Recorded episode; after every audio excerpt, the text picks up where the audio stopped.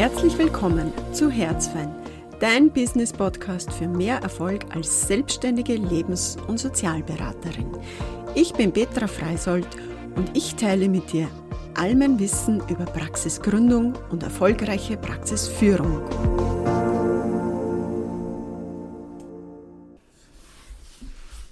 Hallo und herzlich willkommen zu einer weiteren Folge vom Herzfeinen Business. Heute mal eine Folge, die so gar nicht nach Plan geht, weil eigentlich habe ich so ein Stück weit ein Konzept, das ich abarbeite oder so. Ähm, ich arbeite da mit dem Miroboard zusammen, wo ich ja ständig ähm, an meinem Unternehmen arbeite und alles zusammenfasse, was mich ausmacht, meine Arbeit ausmacht, ähm, was mein Marketing ist, auch meine Ideen. Und ich liebe das Miroboard, weil das so ein unendlicher Platz ist und man überhaupt keine Zettel mehr hat, sondern man kann immer ergänzen, anpassen und hat jeder, jederzeit Zugriff drauf. Nein, unbezahlte Werbung. Ähm, aber ich liebe das Miroboard und da habe ich also Übersicht über die einzelnen Podcast-Themen. Ich glaube, da stehen jetzt so 25, 30 und das, was ich heute mit habe, war da eigentlich jetzt nicht so vorgesehen. Warum rede trotzdem heute drüber mit dir? Und zwar stehe ich so mit heutigem Standpunkt und wir sind jetzt im November. Ja, ich habe die Podcast-Folgen vorab aufgenommen, weil ich offiziell mit 01.01.2024 starte mit neuer Webseite, neuen Podcast und neuen Angeboten, die ich habe. Aber um besser gelauncht zu werden, ähm, kann man zehn Podcast-Folgen vorab aufnehmen und dann hat man ein besseres Ranking. Und das haben wir auch das probiert, ob ich schaffe. Deswegen haben wir jetzt November, wenn ich das aufnehme. Und du wirst es wahrscheinlich erst ein bisschen später hören. Äh, nichtsdestotrotz, ich stehe gerade in meiner Ausbildung. Ähm, ähm, an einem schwierigen Punkt. Und ein schwieriger Punkt bezeichnet einfach das, dass ich vor meinem Abschluss stehe und jetzt nochmal so die letzten Hürden kommen. Eine ganz große Hürde, in meinem Kopf zumindest beginnt es einmal als Hürde, ist die Masterthesis, aber dem vorausgeht ähm, ein Exposé und eine Fallarbeit mit 20 Seiten und eine schriftliche Arbeit mit 20 Seiten. Und ich habe jetzt die schriftliche Arbeit geschrieben, eine Anforderung von 5000 Wörtern. Und ich habe jetzt wirklich lange, lange Zeit braucht, bis ich das schaffe, aber gar nicht so das Schreiben an sich, sondern die Motivation zu finden, das überhaupt einmal zu machen und um mich hinzusetzen. Und ähm, ich habe das jetzt geschafft und ich war voll stolz auf mich, dass ich es geschafft habe. Und es hat sich voll leicht angefühlt, äh, einfach was abgeguckt zu haben, abgehackelt zu haben. Und Heute war ich bei meiner äh, Fallbetreuerin und die hat gesagt, nein, zurück am Start. Okay, gut. Tiefes Atmen immer nur, es ist erst ein paar Stunden her, wenn, da das, wenn du das heute hörst. Für mich ist das jetzt noch ganz frisch. Ganz viele Stunden an Recherche, Gedanken, Schreiben, Sitzen, Überwindung, dabeibleiben, ist mit einmal so zwei Sätzen, ähm, na, das ist nicht das, was einer schriftlichen Arbeit an einer Universität entspricht, ähm, einfach zunichte gemacht.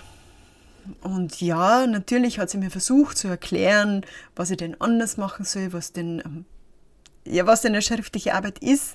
Nur, äh, wenn ich es anders machen hätte können, hätte ich es ja schon anders gemacht. Also es fällt mir voll schwer, in diese wissenschaftliche Sprache zu kommen und zu, zu verstehen, was überhaupt von mir gefordert ist. Also ja, ähm, es bringt mir wirklich so in eine gefühlte Überforderung und äh, stresst mich immens, überhaupt keinen Plan zu haben, wo ich jetzt anfange und wo ich denn jetzt irgendwas anderes schreiben soll, als das, was ich bisher gemacht habe.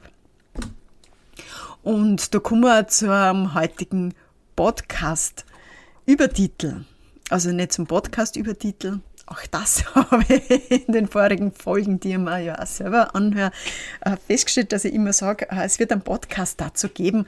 Natürlich meine ich eine Podcast-Folge. Eh klar. Aber ich wollte es an der Stelle trotzdem nur mal sagen, dass ich vom Podcast-Folgen rede. Und diese Podcast-Folge soll sich dem Thema widmen, meine Vision. Brauche ich überhaupt eine Vision, wenn ich wo beginne? Und bitte, bitte, bitte, ja, nimm dir eine Vision, such dir eine Vision. Aber ich glaube, es ist gar nicht so dieses Such dir eine Vision, sondern schau in dir, welche da ist und welche für dich ähm, die, die wichtigste Vision ist. Weil letztendlich ist ja nicht eine Vision, sondern gibt es ja eine Auswahl an Visionen und wir dürfen ja entscheiden, welche Vision wir ähm, quasi auf auf die Erde bringen wollen. Ja, also wofür wollen wir uns einsetzen, engagieren? Und nur weil ich ein Talent habe, heißt das nicht, dass ich dem nachgehen muss. Wenn ich jetzt super Fußballer bin, heißt das nicht, dass ich Profisportler werden muss. Ähm, eine Vision ist etwas, was ganz tief in dir verankert ist. Ich habe in meiner LSB-Ausbildung haben wir da sehr viel gearbeitet mit der Dilz-Pyramide ich weiß nicht, ob du die kennst, die ist aber auch nicht jetzt sehr komplex im Erklären. Und die Dilz-Pyramide ist das Modell der logischen Ebenen, wo ich immer auf einer um also auf der Ebene von der Umwelt, in was für ein Umfeld bin ich, welches Verhalten habe ich dort, mit welchen Fähigkeiten setze ich dann meine Werte und Glaubenssätze um, in meiner Identität und mit welchem Ziel, welcher Sinn und welche Mission, Vision steht am Ende. Und das kann man sich so nach oben gehend vorstellen und man kann es von beiden Richtungen erkunden, was man denn so als innere Vision hat. Also entweder man sagt, okay, wenn ich da jetzt in dem Umfeld bin und ich habe diese Fähigkeiten und Fertigkeiten, was ist da möglich und gehe so nach oben. Wo sind diese Fähigkeiten und Fertigkeiten, wo kann ich die gut einsetzen und mit welche Werte brauche ich da, dass das ähm, auf guten Grund fußt. Und dann am Ende komme ich zu meiner Vision oder ich habe eine Vision. Also meine Vision war relativ schnell klar, dass ich ein Beratungsimperium aufbauen möchte. Und ja, ein Stück weit war es auch die Richtung, dass ich die Ausbildung angefangen habe und gar nicht gewusst habe, was ich machen möchte und dann im Tun festgestellt habe, dass ich es gut kann. Und irgendwann ist dann die Vision klar geworden. Also es hat sich schon ein bisschen vermischt und ich glaube, wir dürfen da nicht zu starr an ein Modell hineingehen, weil das Modell letztendlich dazu dient, äh, uns besser zu verstehen und nicht, dass wir uns an ein Modell anpassen. Was ja ganz wichtig dann in den Arbeiten mit den Klienten ist, ähm, die Klienten müssen nicht so sein, dass äh, unsere Hypothesen erfüllen und unser ähm, Modell der Theorie, wo, was auch immer wir drüberlegen, sondern die Modelle sind letztendlich nur so ein Hilfsgerüst, um zu verstehen und ein bisschen auf einer gemeinsamen Sprache drüber zu sprechen. Und warum ist die Vision so wichtig? Ich erkläre es auch wenn, wenn Klienten zu mir kommen, wir arbeiten immer an einem Ziel, am Beratungsziel oder am Therapieziel, weil auf welchem Berg möchtet ihr gehen? So eine wichtige Frage. Wenn ich 30 Berg von mir habe, wenn ich dann am Weg bin, jeder kennt das, oder? Man sieht dann nicht mehr auf für einen Berg. Man verliert da den Überblick. Man weiß nicht mehr, puh, war das jetzt der oder der Berg, der oder der Gipfel? Das ist möglich, wenn wir in der Distanz sind. Dann können wir uns entscheiden, so, das ist meine Vision, das ist mein Berg, da möchte ich jetzt hingehen. Und das ist einerseits das Beratungsziel in der Arbeit mit den Klienten und es ist aber auch in mir, mit meiner Selbstständigkeit. Was ist meine Vision? Weil was passiert, wenn ich die Vision habe? Wenn ich mir entscheide, dass ich auf diesen Berg aufgehe, dann werde alle Entscheidungen, die ich treffe, auf das fokussieren. Und das geht natürlich dann viel schneller aus, wie wenn ich jedes Mal überlege, okay, jetzt bin ich eigentlich heute da aufgehe, aber jetzt gibt es ein anderes Angebot, jetzt geht da auf.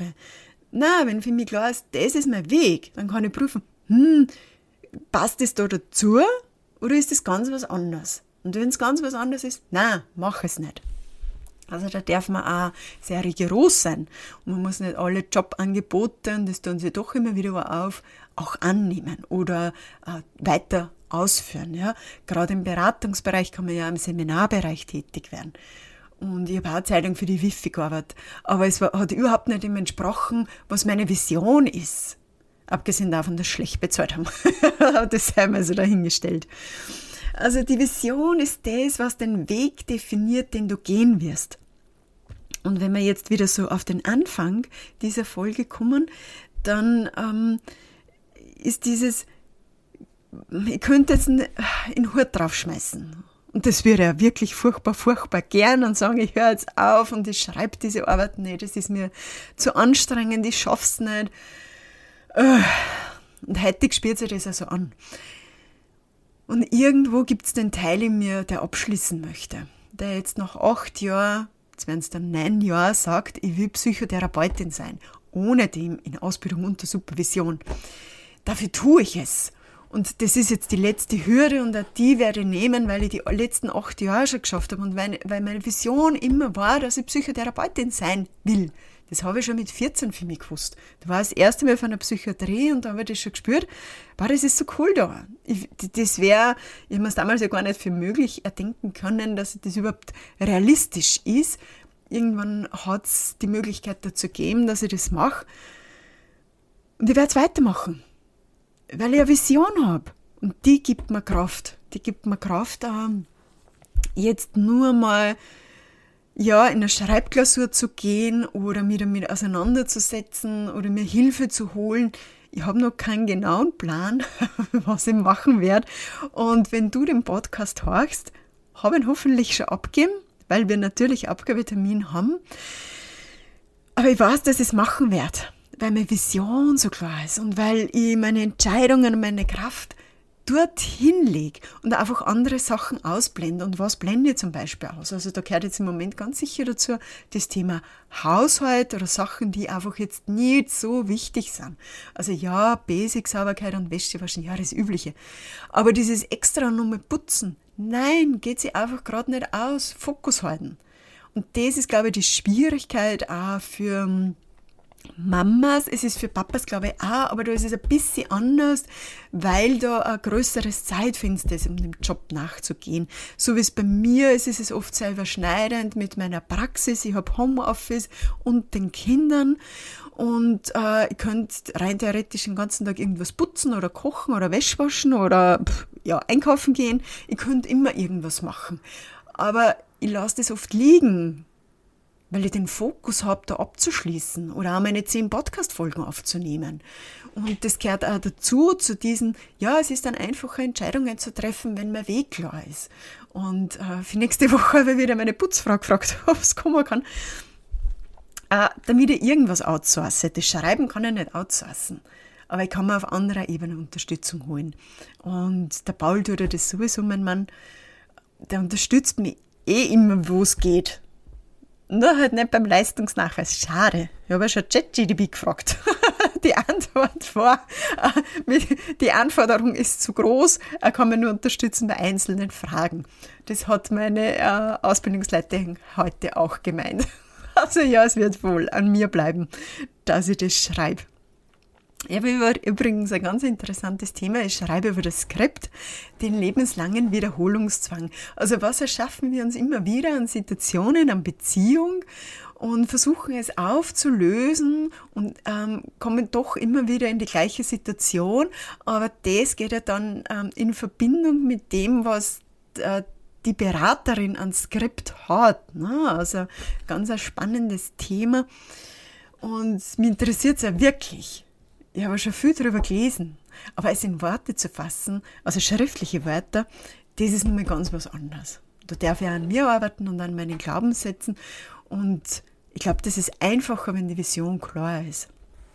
Also ich ermutige dich dazu, äh, deine Vision irgendwo auf ein Plakat hinzuschreiben. Bei mir ist ein Miroboard, damit du weißt, warum du das alles machst. Ja, weil auch die Selbstständigkeit ist manchmal so. Du legst Folder auf und die ruft kein Mensch an. Du schaltest äh, einen Zeitungsartikel, niemanden interessiert's. Du machst Facebook-Werbung, kaum irgendwelche Aufrufe. Ja, auch die Selbstständigkeit ist nichts, wo du sagst, zack, bumm, das mache ich jetzt und das läuft. Nein, vermutlich wird's drei Jahre dauern, bis du gut davon leben kannst und in eine gewisse finanzielle Freiheit kommst. Und es gibt Rückschläge, es gibt Leute, die dann einfach gar nicht mehr kommen oder Termine ausgemacht haben und nicht kommen oder wo du eigentlich denkst, das war jetzt, äh, du hast gut gearbeitet, aber sie kommen nimmer. Und das ist das Schade in unserem Beruf. Wir können dann nicht anrufen und sagen so, ja, ja, warum sind sie denn nicht mehr gekommen? Weil das wäre übergriffig. Ne? Also die Klienten müssen ja nicht uns zuliebe kommen und es wäre übergriffig, das dann nachzufragen. Und das ist ja kurz, das passt davor. Aber es ist nicht immer so, dass alles so ähm, gut verläuft. Und wenn ich da meine Vision klar habe, dann halte ich das aus.